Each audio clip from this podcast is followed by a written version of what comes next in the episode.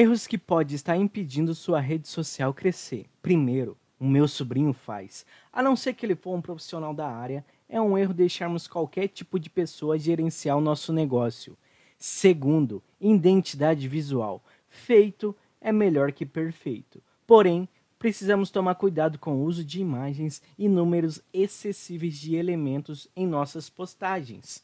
E terceiro, onde e como estamos postando. Não cometa o erro achando que, ao publicar no Facebook, servirá o mesmo para o Instagram. As plataformas se comunicam de forma especiais. E dica bônus: não cometa o erro também achando que eu devo publicar em somente uma plataforma digital. Ao avançar da tecnologia, o seu público se preocupa em se atualizar e você deve fazer o mesmo.